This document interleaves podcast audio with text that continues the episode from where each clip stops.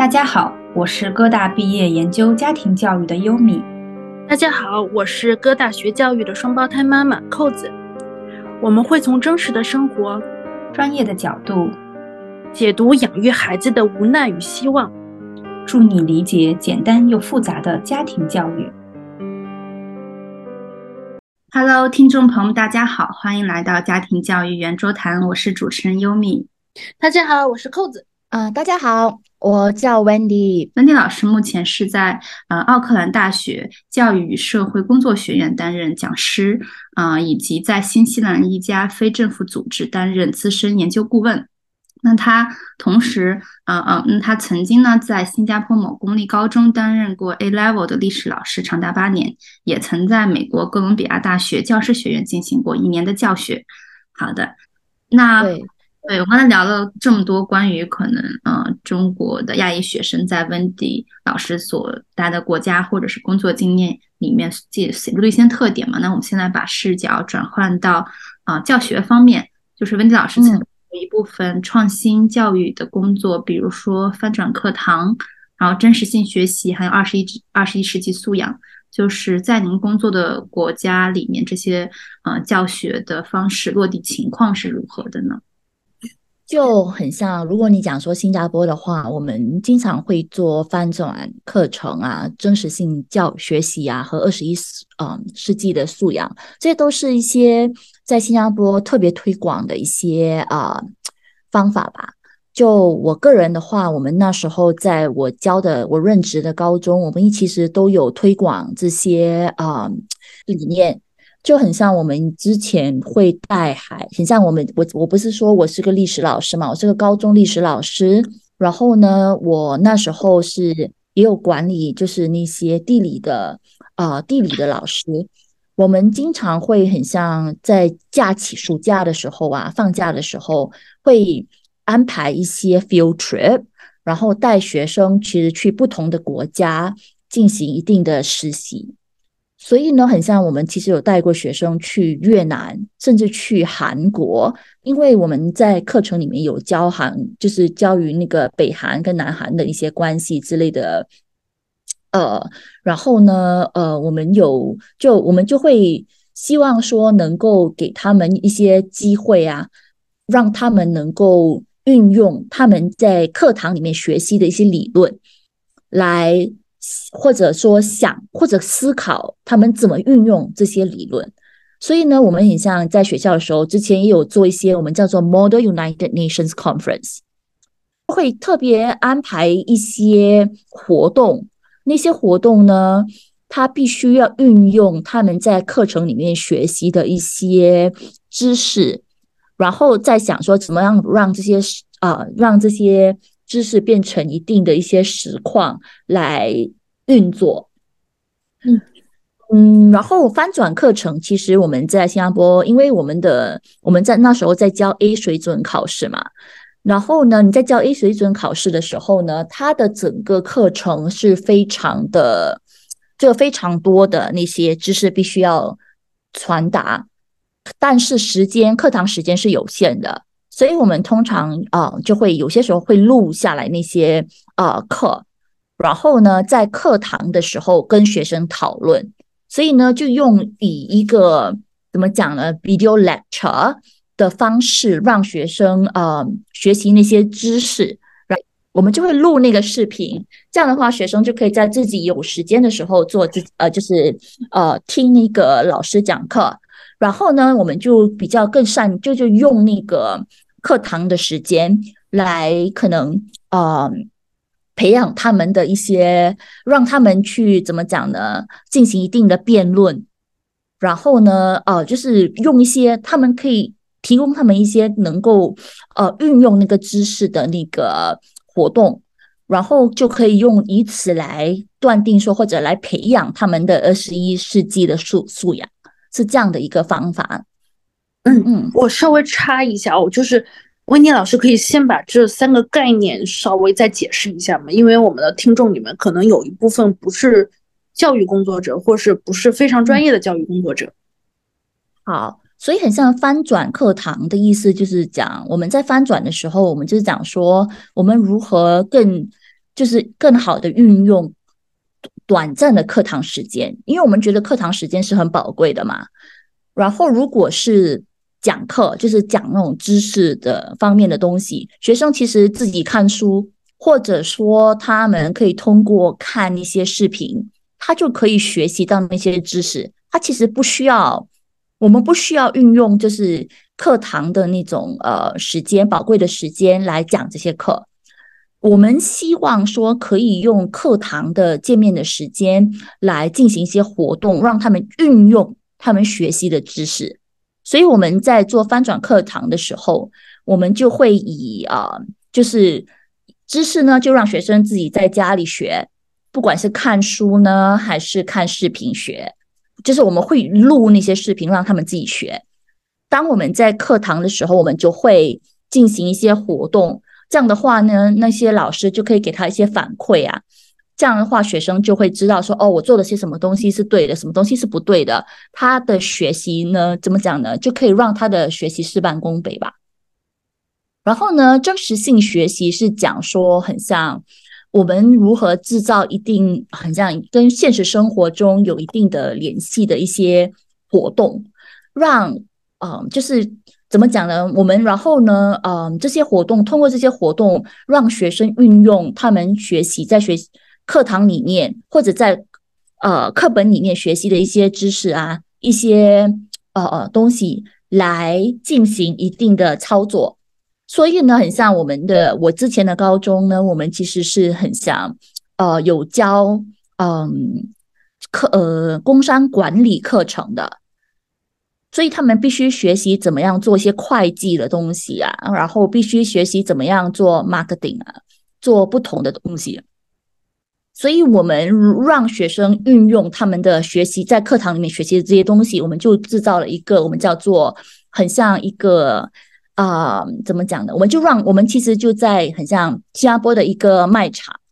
订了那个卖场，然后让学生在那里，嗯，他们就会 set up 那些 stores 卖东西，对他们就会在那里卖东西。可是他们在卖东西之前，就必须要做一些 marketing 的东西，然后他们必须要想说，对，然后就要想说他们需要定那个价格要定多少，然后要怎么去卖，要卖些什么。所以他们这些东西就由他们自己去考虑，自己去想看怎么做了。对，然后啊，二十一世世纪素养呢，嗯，其实就是指现在啊，为了为了现在的这个经济发展，因为现在经经济发展嘛，我们讲说有 knowledge economy，所以就讲说很像可能在，因为现在我们在讲说，现在我们怎么讲，现在的整个经济发展。它对于很像我们啊要求的，对于人们要求的那些素养是有点不一样的，所以我们现在需要，就是我们是希望说培养学生的一些素养，让他们能够很像嗯，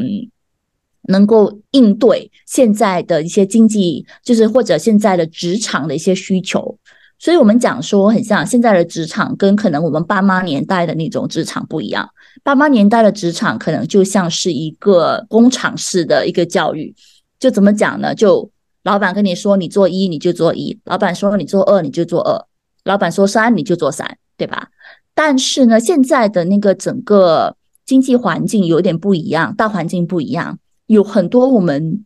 很像可能说你爸妈那个时代的那些工作，可能现在已经不存在了。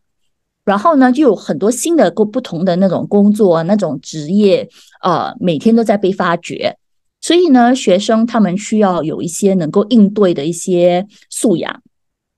他们也必须要能够更快的，就是更快捷的有一定的反应吧，就是能够能够对于很像未知的东西，必须要有一种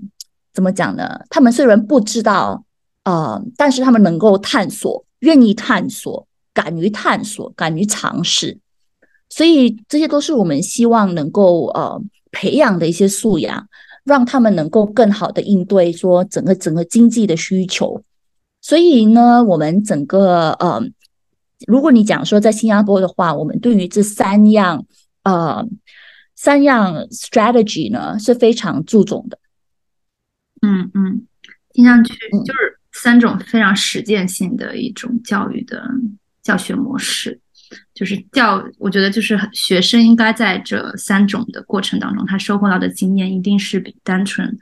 看书或者背诵书来的东西要更多。嗯嗯，对。那您觉得就是这呃，在落地的过程当中，比如说呃，家长还有学校或者社区，他们对于就是这样子一个教学都呈现什么样子态态度呢？嗯。哎，我我插入一下，就是我自己在北师大的课堂上，就是当我们的老师把那个翻转课堂这个概念拿进来的时候，当时我们是属于那种，就是很多同学是工作之后，然后又回来，然后继续读硕士，都是一线教师。然后当时老师就问我们，在中国翻转课堂能不能做？我的同学们的反馈是非常一致的，叫做绝对做不了。然后绝对做不了的原因是什么呢？就是，呃，就是我的同学们大部分都是中学老师，在中国的大部分学校都是有晚自习的，然后晚自习的时间是晚上，一直可能要到晚上九点十点半才会结束，然后同时学生在学校是不可以携带电子设备的，不可以使用电子设备的，所以就是说翻转课堂就觉得大家的作业都已经来不及做了。并且在学校根本没有机会跟你玩手机，我怎么可能录了视频，然后还让你学生回去看？那看要看到晚上几点？所以大家所有人的一致反应都是翻转课堂做不了。但是呢，这是一个系统性的一些问题嘛？所以如果这是因为规则制造了，造成了翻转课程不能够运作，那你就改变规则就好了呗。对，更大的问题就是现中模式的盛行，在中国这个。军那个军备竞赛一样的教育环境里面，没有人敢把那个晚自习给改掉，没有人敢让那个电子设备进学校，很少有人敢 做这件事情，所以它就像卡在某一处，永远动不了 那种感觉，就是是的。但是因为刚刚好不是有那个 pandemic 嘛，所以我觉得 pandemic 会带来一定的文化的改变，所以呢，或许或许现在能够成功，我们也不一定。不能够，所以我，嗯，所以我很好奇的一点就是，新加坡其实大家对于成绩也是很看重的。那当初又是怎么推下去的呢？推进到了有人翻转课堂，有这些创新教育能够进来的这个过程呢？这是我很好奇的点，是怎么做出这个突破的？嗯，怎么讲呢？你其实重要的就是怎么样正，就是。你要跟能够让家长跟整个社区的人都知道，说这是一些有用的一些啊，会学习到一些有用的一些知识啊，跟一些实践上的东西。其实我们并没有真正什么样怎么讲？我觉得我们没有任何的 resistance 啊，就没有对怎么讲呢？就可能就是很像我在教高中的时候，我们高不是有高一、高二、高三嘛？高三的时候才是。嗯，大考的时候嘛，考那个高考的时候，所以呢，高考的时候我们不会做那些翻转课堂啦、真实史啊、真实性学习之类的东西，因为你知道说这些创新教育相关的工作呢，你如果要做，你不要在学生觉得压力非常大的时候做，你也不想挑，很像可能家长会觉得。就是怎么讲呢？你知道说家长他可能会有一定的呃阻力，你就不要在那个时候做。我们其实，在高一跟高二的时候，我会做翻转课堂和真实性学习和二十一世纪素养更多一些。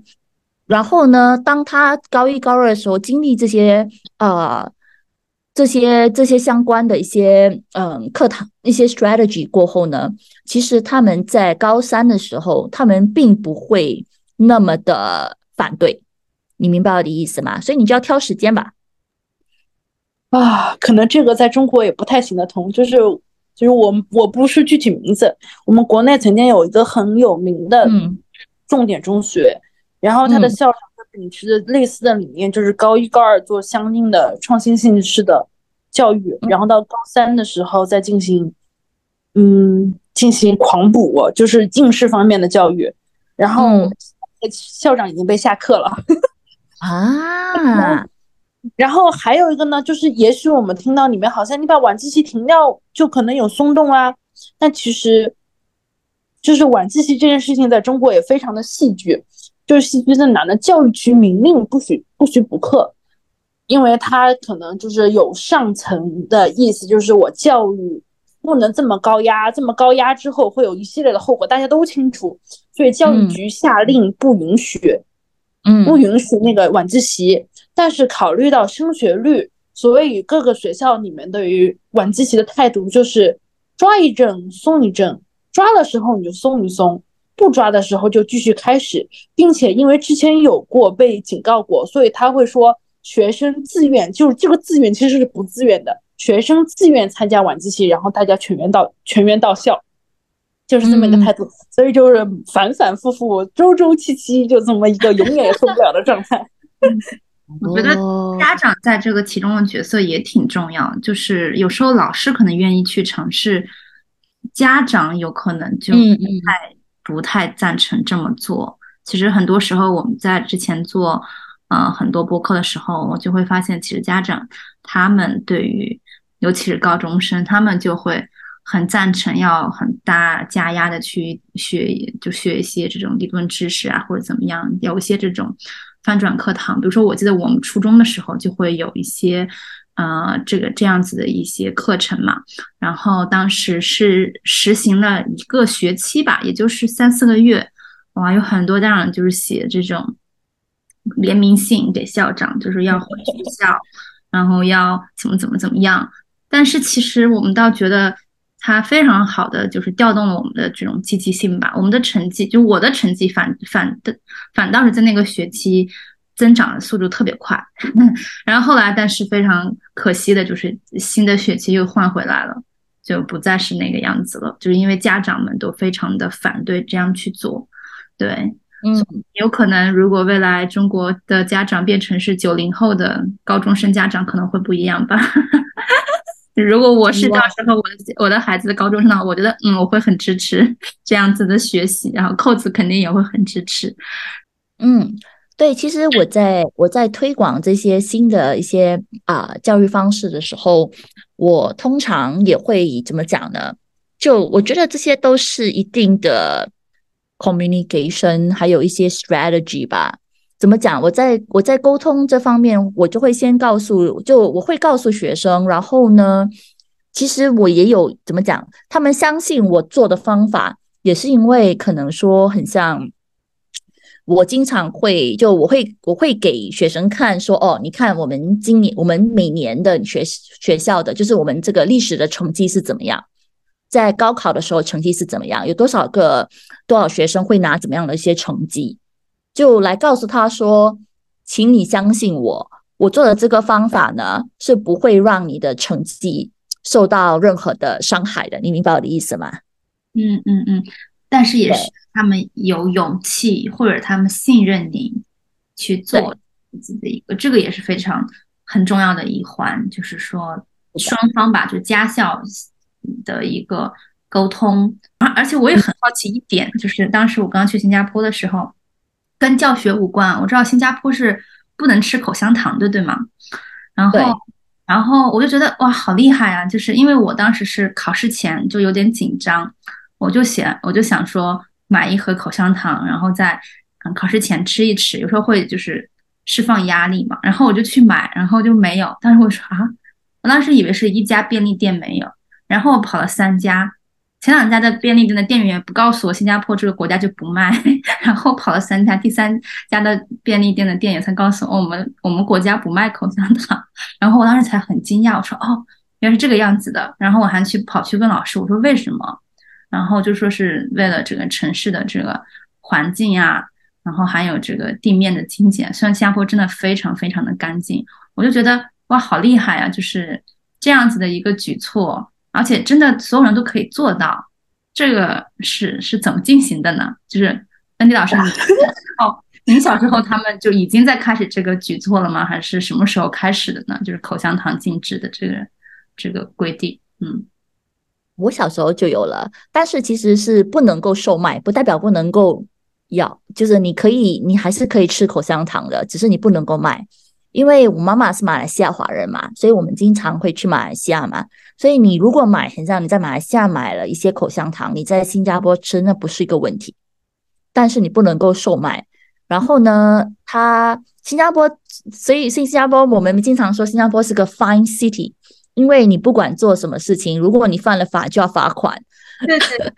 对对 对，推土机式的执行力，这个全世界闻名。不能吐口水，也不能那个，就是就是说吧扔垃圾，对，到街就是街上，应该是会被罚款，而且还很严重，对吧？我记得是对，嗯，除了罚款，他如果你你重犯的话，可能还会让你当街扫地，嗯嗯，做清洁，对。对我，我就想到，就之前我和我的一个同事，就是学校领导，就让我们同事查一下。你说你美国毕业的，然后我另外一个同事是新加坡国立毕业的，说你们俩查一下这个两个国家对于就是那个叫什么剽窃啊，就学术不端这件事情有什么样的法律法规。然后我那个新加坡毕业的那个同事呢，哇塞，就从他们学校开始一系列一层一级，就非常完整的一个法律体系就出来了。然后我们这边我就查美国这边查哥大这边的，后来发现是散打，就各个院系可能要求都不一样。我想，哇，这真是从一个小侧面就看到各同各个国家不同的风格。是的，是的，而且因为新加坡怎么讲呢？新加坡怎么讲？很在意自己的一个名声吧，就很像我们的整个教育制度呢，和我们的一些经济发展是有一定的联系的嘛，对吧？因为新加坡。如果新加坡的教育就是保持一定的知名度的话，那我们对于自己的经济发展也能够保持一定的竞争力。因为很多那些我们我们新加坡竞争力竞争力来自于很像那些 multinational companies，对吧？就跨国，所以对对对，然后呢，这些跨国的集团呢，他们在新加坡。操作和运作，就是因为他觉得新加坡有那个人力资本嘛，然后那个人力资本的整个呃，我们的声誉就来自于我们的教育系统，所以呢，所以他对于这个是管制非常严厉的。好，那呃，我们刚才聊到了创新教育，其实在最后我们谈到了关于就是家长的这个态度。那在您的整个教学过程当中，您觉得就是家庭教育？在您工作领域的作用是什么？或者对您个人而言，您觉得家庭教育意味着什么？就是在您整个工作经验当中来看的话，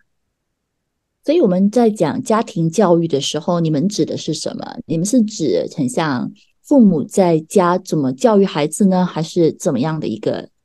嗯，对，我想问一下，觉得是怎么样的一个意思？我觉得更具体就是从一个父母或者从一个家庭成人来看。他对于教育这件事情，他觉得什么是他家庭中孩子教育中最重要的事情？嗯嗯嗯，对，因为我觉得我们现在新加坡整个家庭对于，就是怎么讲呢？我们跟嗯，很像，我觉得其实整个思想有一定的改变吧。就我爸妈的年代的话，家庭是不会介入教育的，家长是不会介入学习，嗯，很像我们的学习，怎么讲呢？就很像我爸妈。如果老师说你是错的，你就是错的，他根本不会质疑那个老师。嗯嗯嗯。但是呢，现在是有点不一样，因为现在的家长呢都非常的很多都有呃一定的教育水平，他们对于啊教育的一些想法有自己一定教育的理念，所以他们会跟啊和老师和学校有一定的沟通，也有一定的冲突吧。就他们有自己的想法，他们就觉得说。当学校的一些做法和父母的一些理念啊不一致的时候，就会有一定的冲突，这经常会发生吧。然后呢，我个人是觉得，就怎么讲呢？我们如果你看新加坡的话，新加坡对于小学幼教的时候，呃，你经常会看见家长啊，他会参与孩子的教育。可是，一到了中学跟高中，你是不会看到家长。参与孩子的教育的，这是经常就是就很少会有这样的一个东西啦。然后呢，嗯，我觉得，我觉得家庭呢，对于孩子的一个，他的整个的作用是在于，可能是一个支持的一个作用，就是支持跟还有鼓励的一定的作用吧。因为我觉得孩子对于教育的理念，还有就是他觉得什么东西是学习，学习应该是怎么样的，是好玩的呢，还是应该是非常艰苦的？他都是来自于家庭吧，跟父母他经常怎么跟他们沟通而得到了一定的结论。所以，但是如果父母经常会说哦，学习是艰苦的，是非常就是非常困难的，可能孩子能够学习下去，但是他会非常讨厌学习。所以这个是一个要有一定的平衡吧，我觉得对，嗯嗯嗯。听起来好有技术，但其实我觉得中国家长也面临着类似的问题。就是中国有段时间就讨论过快乐教育和那个应试教育，但其实这两者中间还是有地带的。但是一度就争论的不可言。快乐教育就像是那个听刚才温迪老师说的，觉得快乐本来是应该教育的，孩子应该是怎么面对的。然后另外一个应试教育，大家就是我们中国文化里面那种很长远的“书山有路勤为径”。学海无涯苦作舟，就是文化里面的那个东西。那我们可以探讨一个可能性，想和文迪老师探讨有没有一种就不这么极端的做法？因为其实快乐和和苦 苦和痛苦，或者是比较就是艰苦的学习，它其实非常两个极端。因为有时候家长就他认为是快乐，那就是意味意味着放纵或者是不管，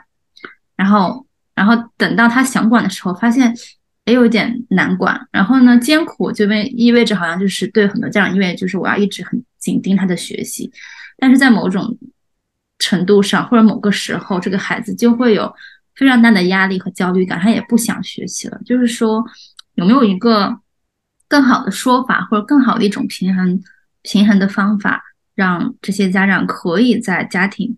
教育当中可以去应用？就他们对学习的态度是什什么？虽然很多家长都会说，哎，知道是知道支持，知道鼓励，但是具体到事情上，他们就会非常的，嗯，就是不知道要怎么去做了。嗯，可是我觉得怎么讲，教育就很像学一学一个体育吧，体育活动吧，可能你打篮球，或者说你就算你问一下一个父母吧。可能他在做一个他一直想要做的工作，他觉得这个工作根本就不是个工作，是他的一个，是他的一个兴趣。但是当你的兴趣，一个你非常喜欢做的一件事情，变成一个很带给太多的压力、太高的，呃，他怎么讲呢？变成一份你一直要被逼着工作的时候去做这件事情的时候，你就没有办法以。同样的一个态度去支持支持下去，我觉得很像我们在很像我们有时候跑可能 marathon 马拉松赛跑的时候，我们虽然觉得很辛苦，我们能够支持下去，是因为你从马拉松赛跑，从撑过那个怎么讲呢？就是超出你自己的一些体，就是你对于自己的一些想法的时候，你会有得到一定的快感，对吧？所以那个呢，我觉得是一个推动力吧。所以他要一定有一点快乐，还是要在那里的。但是呢，他不能够只是把快乐当成是学习的全部。对，如果他把快乐就是我追求学习，是因为他让我快乐。但是很像我们在背诵，你在学习的时候有一定的背诵，这是没有办法的。你总不可能想要去看医生，就是很虽然我们讲说现在你我们可以推广一些很像有很多东西在网络上就能够找到找到答案，背诵是不一定是需要的。但是你想象一下，你可你你想要去看一个医生，医生在你面前 Google，或者说就是说他不记得那个病例是就是那个 symptoms for 那个病是怎么样的，我们能够接受吗？我们不能够接受嘛。所以呢？他还是学习上面，他还是有一定的辛苦的地方，有一定的要求吧。所以我觉得这是就是能够能够理解一个孩子，知道说他那个时候需要的是怎么样的一个推动力。是我会让我的学生知道说你一定可以做这个东西，然后我会一直推他。怎么讲呢？我就会就是给他一定的支持，让他让他觉得。虽然他现在还离他的要求、他的那个标准有一定的距离，但是他每次都在做一定的进步，他从中得到一定的快感，就是觉得说，哦，原来我可以这么做，哦，原来我可以，我我在我在在超出我自己的预料的时候，我得到一定的快乐的时候，他会更愿愿意付出努力，继续往下走下去。我不知道我这样讲，你们能不能够理解我的一些呃，是吧？对，对我特别想和那个温迪老师共鸣的意思，就是这个问题其实我也思考过很多次。然后后来有一次，我是也是听了一个理论啊，我觉得其实是可以呼应上的。他说人类的快乐分三类，就是第一类快乐是类似于吃糖那种，你瞬间当下就得到快感。然后第二类快乐是你需要付出一定的努力，然后你在努力后成功，然后那种快感，就我们可能说它是那种内啡肽的那种快感。比如说你说马拉松，或者是你完成一件事情有一个成就感。我觉得放到教育里面，就是如果你的学习的东西是你付出努力之后，在你最近发展区里，然后得能得到成功的那一部分，也会给你快感。然后还有第三类快感，我觉得学习应该是用不上。那第三类快感，类似于爬喜马拉雅山，把自己置之死地而后生之后的快感，我觉得学习上应该暂时不需要，太太太吓人了一点。然后我觉得其实就是教育是需要快乐的，但是他那个快乐应该是属于第二类的快乐。如果你就是只追求第一类那种浅表层次，哦，我得得到了一个什么，我为了快乐而学习，那你是没有办法在学习这个地方。得到好处的，因为学习里面有一个很重要的部分叫做，嗯，就是重复嘛。这一份注定是枯燥，注定是挑战的。人的大脑没有挑战就是没有成功的。所以在我的理解里面，如果你把目标放在第二类快乐的追求上，你还是能够快乐的学习的。但是努力一定是要付出的。嗯，好的，谢谢谢谢文迪老师给我们就是就家庭教育这一方面进行了你的一个呃诠释和你的一个理解。然后我们最后可能来进行一些呃关于教育就宏观去进行一些呃探讨吧。就有一句非常有名的话叫呃我们在用十九世纪的体制和二十世纪的知识去教育二十一世纪的孩子。不知道文迪老师有没有听过这句话？就从你的呃教育就是角度来看，这一个教育困境应该如何去摆脱呢？对啊，其实刚才我们在讲，很像二十一世纪素养的时候，和就是现在的工作，跟我们父母，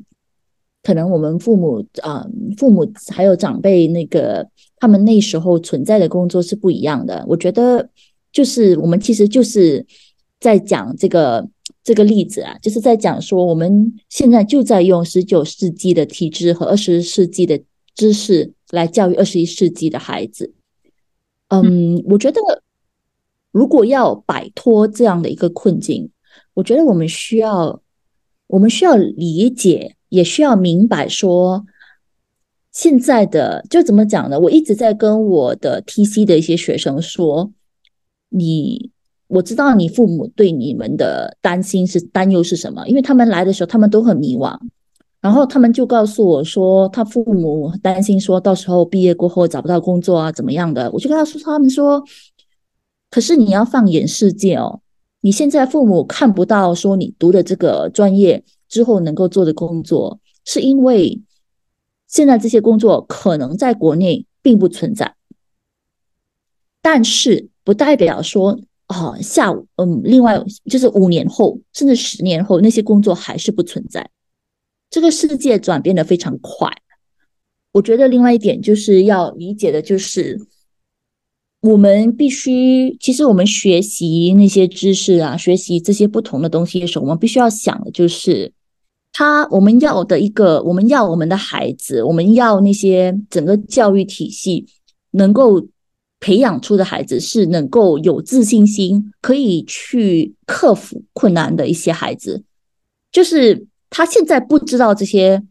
知识，但是他愿意去学习，他愿意去尝试，他愿意在，就是怎么讲呢？就是他有那个学习能力，我觉得那个是最重要的，因为我们都没有办法预料到说，另我们我们十年后，甚至十五年后，就是我们会有怎么样的一些工作，那些工作需要怎么样的一些技术，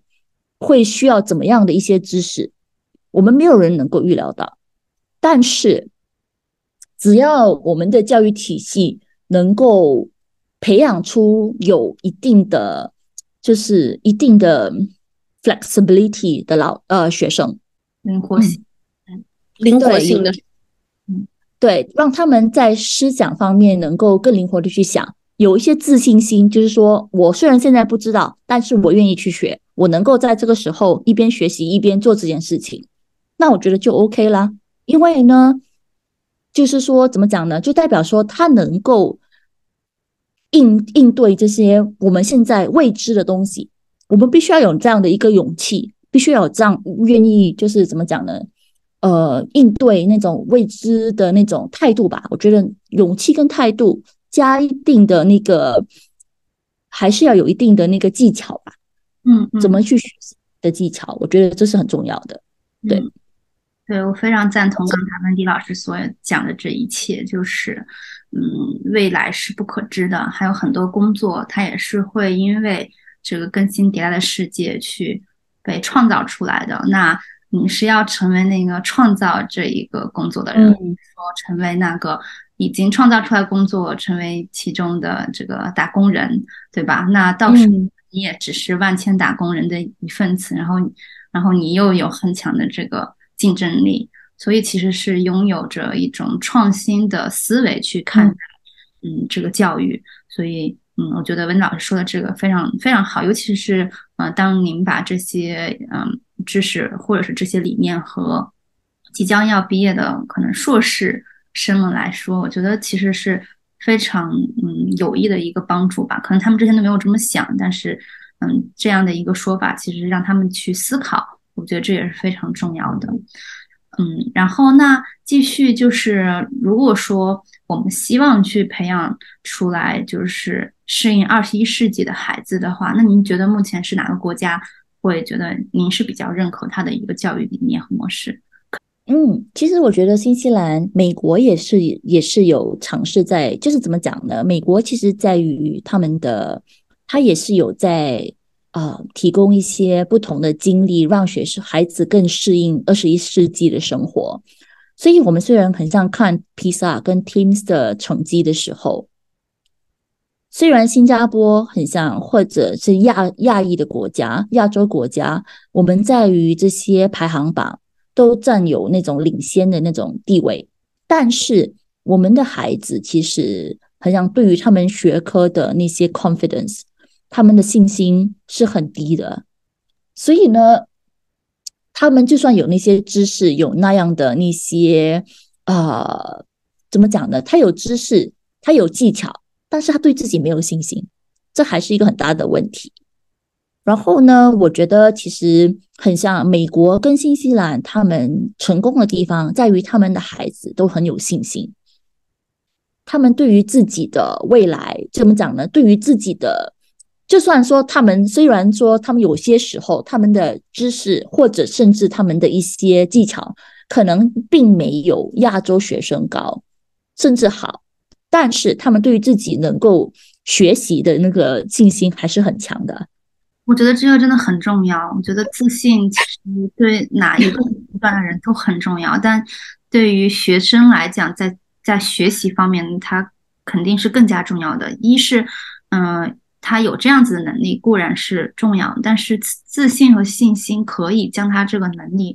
嗯，花就是说，嗯，发挥到最大程度。我觉得这个是，嗯，挺那个什么。因为我最近就是在做青春期咨询的时候，我在做家庭咨询嘛，然后有，嗯，就有几个孩子都是学习成绩都非常的不错，但是他们还是觉得自己不够好，然后不够自信，而因此可能其中有一两个孩子就。不想要学习了，就他们已经是学习成绩非常好的，但他们还是觉得自己不够好，还有就是说各方面吧，就是他的焦虑啊，或者是压力，让他丧失了继续学下去的动力。那家长如果非常不理解，就是你是一个学习成绩非常好的孩子啊，为什么你就不想学了呢？就是嗯，这个焦虑和压力来源于他们对于嗯未来的恐惧，然后他们恐惧于自己。如果未来不够好怎么办？他们现在已经很好，但是他们已经恐惧于未来不够好怎么办？而因此，他们嗯丧失了目前去学习的动力。那现这样子的，呃，就是中就是说初高中的学生，嗯，也不在于少数。当然，最初到美国进入教育体系的时候，我的同时两个中国朋友，就是跟我说，他在美国课堂里面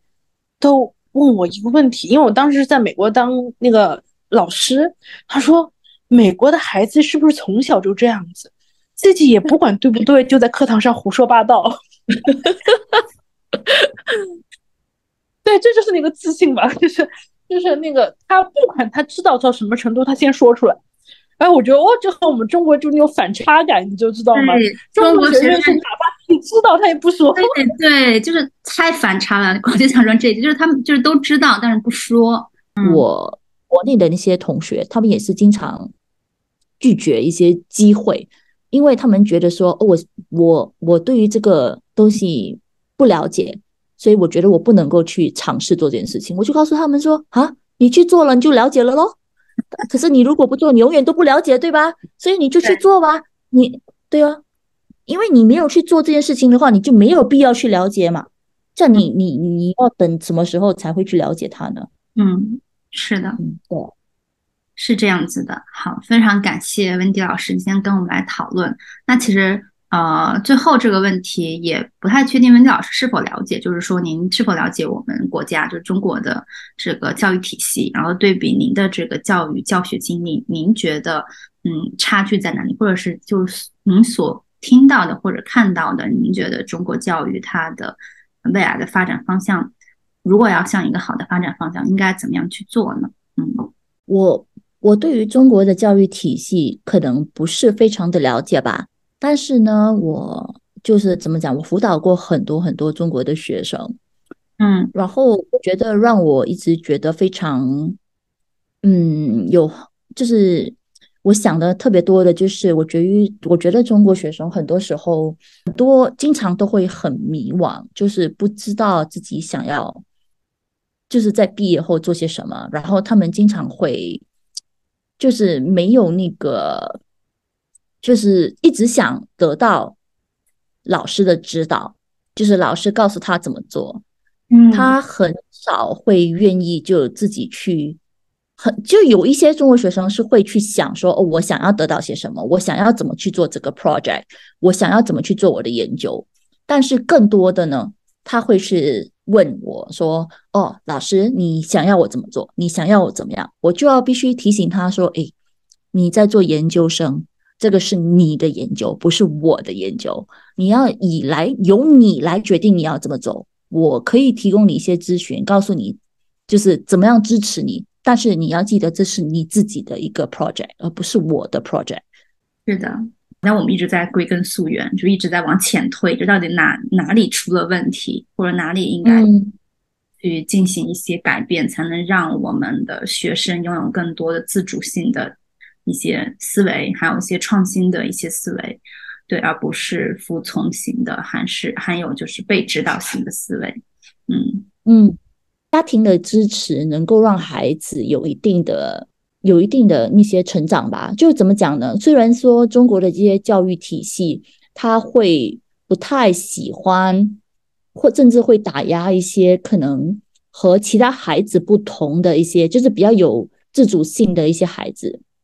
但是我觉得父母如何应对这样的一些情况是很重要的。就是当你看见说，可能老师会跟你说：“哦，你的孩子怎么样怎么样啊？”他很，我觉得就是父母如何去和老师沟通，还有怎么跟孩子沟通，就是支持他的孩子的一些想法是很重要的。对。我我想说的就是，可能整个社会环境是那样的，教育体系是那样的，但是家庭可能是一个嗯港或者是一个港湾，然后它能够在嗯重要性里面排在很大的位置，也是非常可控的。觉得嗯，从一个人的力量去嗯变化去增长，然后再逐渐扩大到社会的力量，我觉得这个是非常可行的，然后也是嗯我们希望可以去做到的吧，嗯。好，那那今天非常感谢 Wendy 老师和我们今天探讨了很多从国际教育，然后又探讨到家庭教育，然后还有学校教育。啊，那相信这一期播客能让我们的听众朋友们可以了解到非常多样性的这种教育是什么样子的，然后也有很多呃比较有趣的小故事也在其中穿插。对，然后再次感谢温迪老师。那我们今天的播客就到这里了。然后大家如果喜欢我们的播客频道的话，记得订阅我们。然后如果有任何问题想要询问温迪老师，也欢迎在我们的评论下方留言。好，那我们本期的播客就到这里，大家下一期再见，拜拜，拜拜，拜拜。